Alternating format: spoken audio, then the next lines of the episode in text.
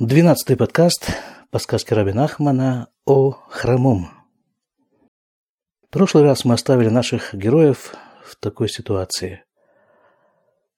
Очередной герой нашей сказки, который появился сравнительно недавно, Хахам или мудрец, старец, он же праведник, вместе с всей своей семьей решил выбраться из того государства, царь которого, да, собственно, и все государство – постепенно стало безбожниками. И он не нашел себе лучшего места, как поселиться в пустыне поблизости от чертей.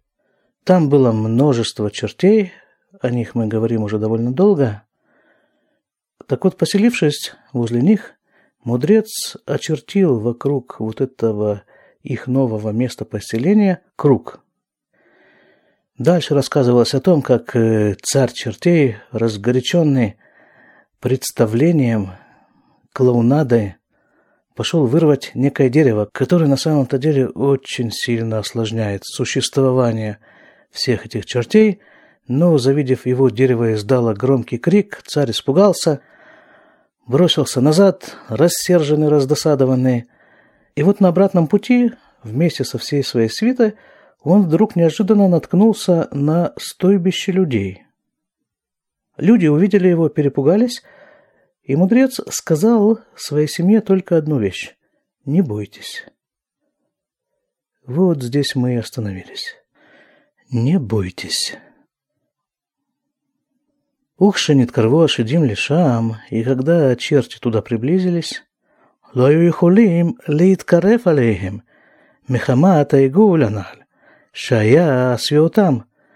Черти не могли к ним приблизиться достаточно близко из-за вот этого круга, который начертил мудрец.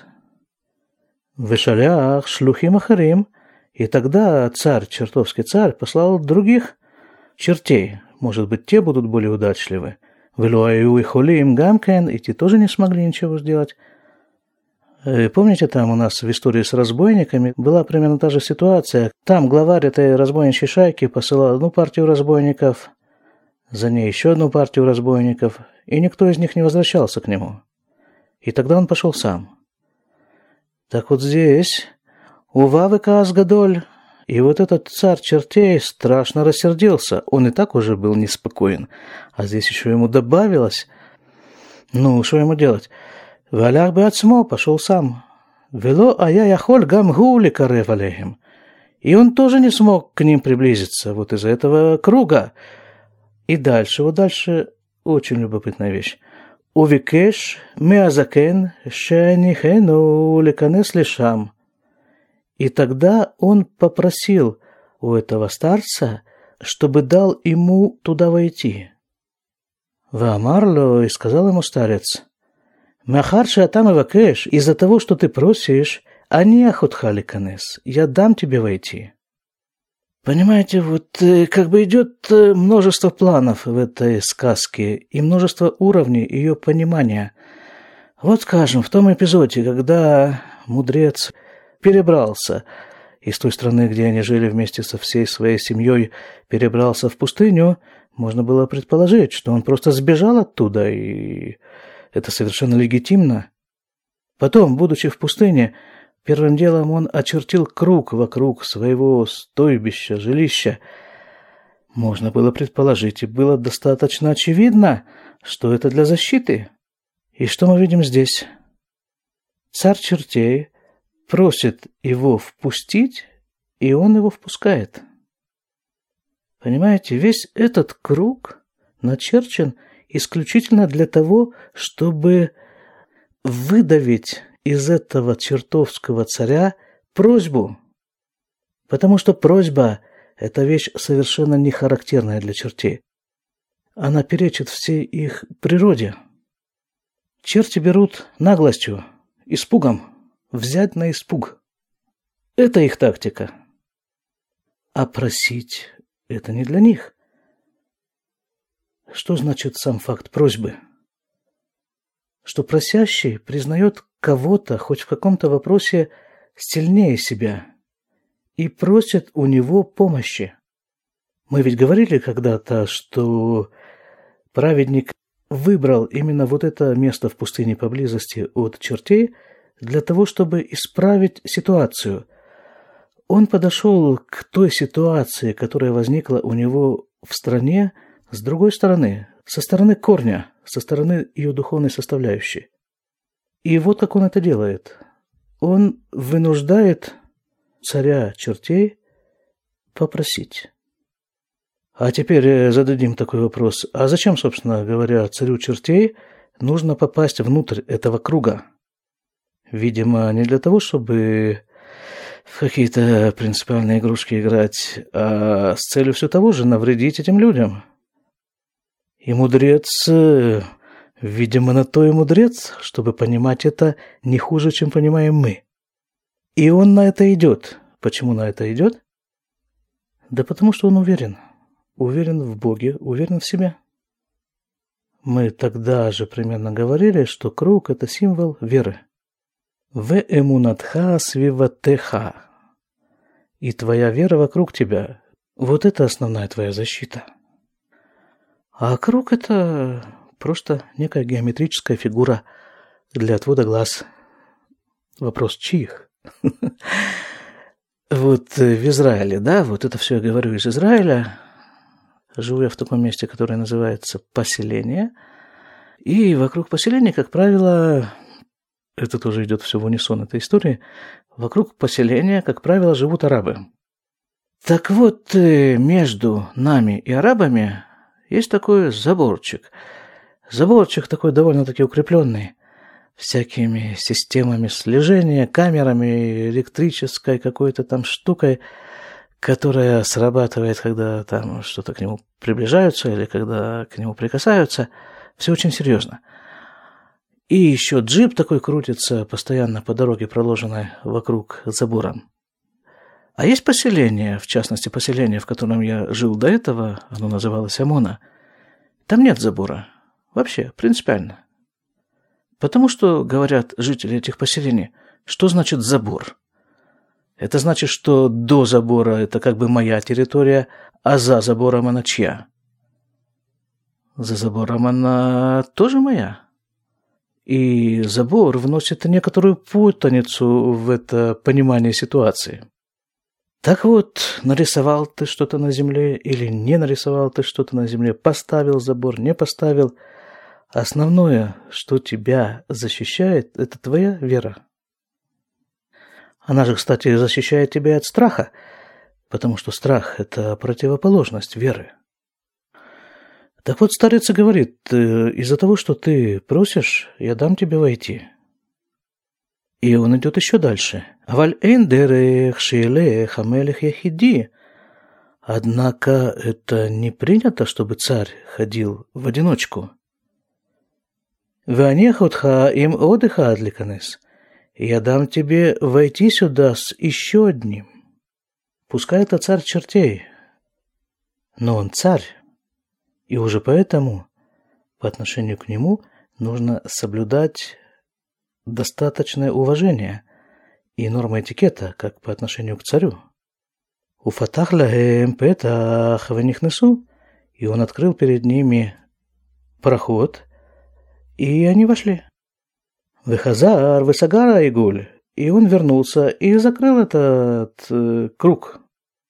Амар Амелех Лязакен, Эх атаба лишев аль шеляну. И сказал царь старцу, как это ты пришел и поселился на нашем месте? Видите, он не унимается. Есть тактика одна – наглость и запугивание. Амарло мипнейма у Микумха, и спросил его старец, а с чего ты взял, что это твое место? У Амаком Шели это мое место. Амарло, сказал ему царь, Эна тамит яре мимени, ты что, меня не боишься? Вот у этих вот особей, у этих чертей вообще мыслительный аппарат, он, скажем прямо, не очень развит. Но он и не должен быть развит, потому что они созданы с определенной целью. А цель их существования, как мы уже говорили, повлиять на человека таким образом, чтобы отвратить его, отклонить от того пути, которым этот человек на самом деле должен идти. И так дальше. Запугивание продолжается. Ты меня не боишься? Ишивлю лав, отвечает ему мудрец. Нет? Амарло эйна тамит яре, и говорит ему царь, что ты действительно не боишься? Уфашат ацмо венааса гадоль от ада шамаем. И он себя раздул, как бы увеличил, и сделался громадным до небес. Вырацали о, и хотел его проглотить, мудреца. Амара Закен и сказал старец, Афальпихен и нимит ярекляль. Сказал он, видимо, с некоторым сожалением, ну что поделать, ну не боюсь, несмотря вот на это все, не боюсь я тебя. Ах, им они роце, однако, если я захочу, тиетами тиреми мене, ты будешь меня бояться. Он говорит с чертом на его языке, потому что другого языка он просто не понимает. А язык этот кто кого сильнее боится. И что делает этот старец? Валях витпалер кцат. И он пошел и немножко помолился, написано. Вынаса а ванан гадоль. И вдруг сделалось э, темно, и э, появилось большое облако. В аюре амим гдолим и сильнейший гром. Варам орего там, и гром их уничтожает. ונהרגו כל השרי מלוכה שלו שהיו עמו. И убила всех министров, которые были с ним, тех, которые остались за кругом. ולוניש ארו כי אם הוא עם האחד שהיה עמו שם, בתוך העיגול, и остался только он, царь, и еще вот тот один, который был с ним в кругу. Увикеш ото шейфсок арам, уфасак, и царь попросил его опять, уже второй раз, чтобы прекратился этот гром. И гром прекратился. Давайте разберем этот эпизод тоже с двух, как минимум, позиций. Одна из них. Можно понять эту ситуацию таким образом. Мудрецу досаждает некая нечисть, он молится, чтобы Всевышний избавил его от этого всего, и Всевышний откликается и уничтожает этих ребят. Второй вариант. А можно копнуть чуть глубже.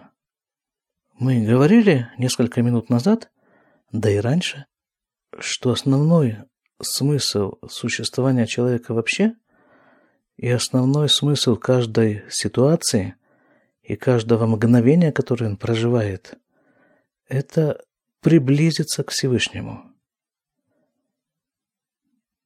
Есть несколько способов приблизиться, и один из самых мощных среди них – это молитва. Фактически ведь молитва – это просьба. И обращаясь к Богу с молитвой, человек говорит тем самым, что я не все в этом мире могу. Помоги мне, пожалуйста. А это приближает его к Богу. В Торе в начале, там, где описывается грех первого человека, в нем участвовали трое. Сам первый человек, Хава, его жена, и змей. И когда происходит раздача наказаний, когда-то я уже об этом говорил, вспомним еще раз.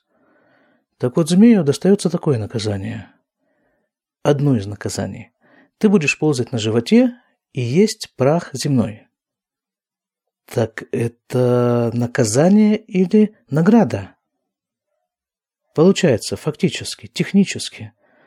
Он ползает на животе, и еда всегда находится прямо у него перед ртом. То есть продовольственная программа решена. Абсолютно. Хотя бы потому, что этот самый прах земной, который является для него едой, существует в любых количествах. И существует он, пока существует Земля, а значит и змей. Где ж тут наказание?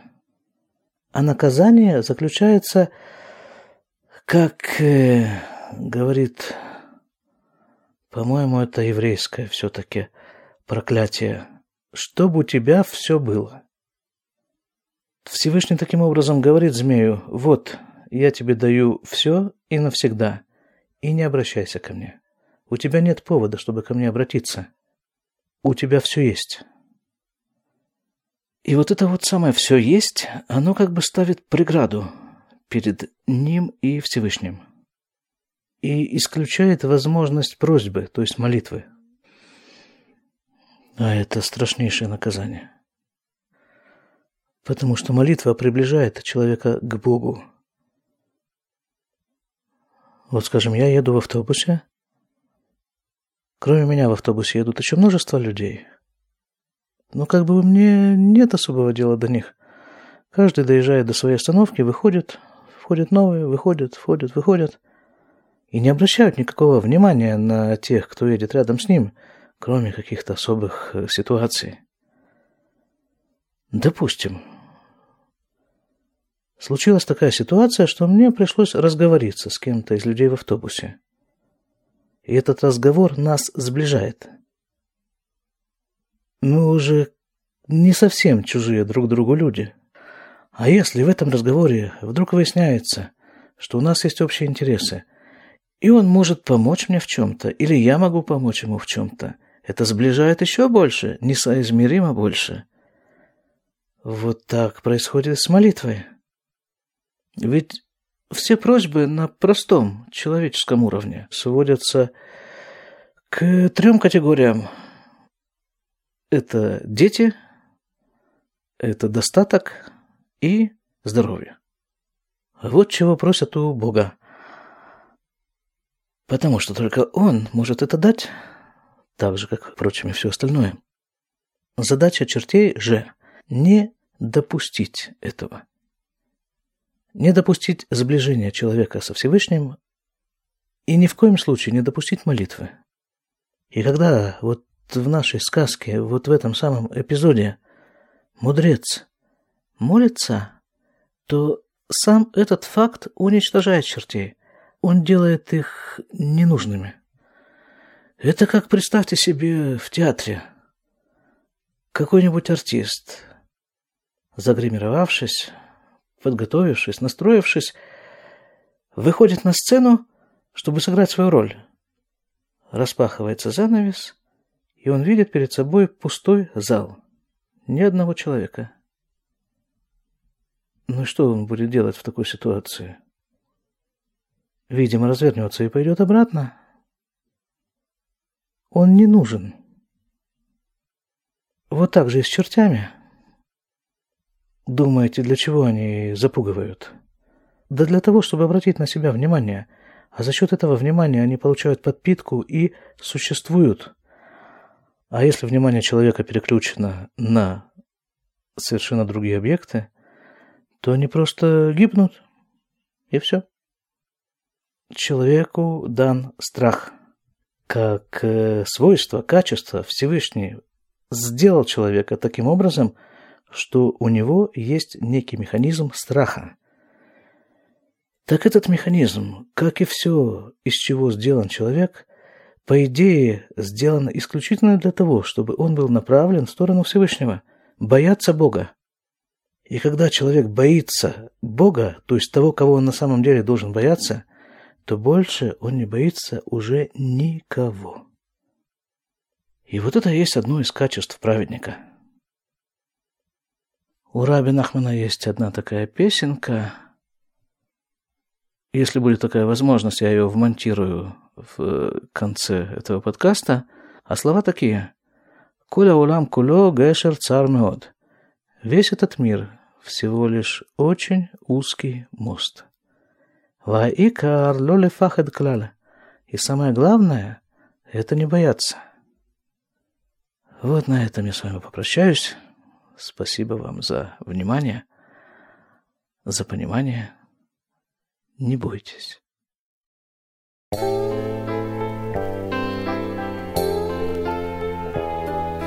כל העולם כולו גשר צר מאוד, גשר צר מאוד, גשר צר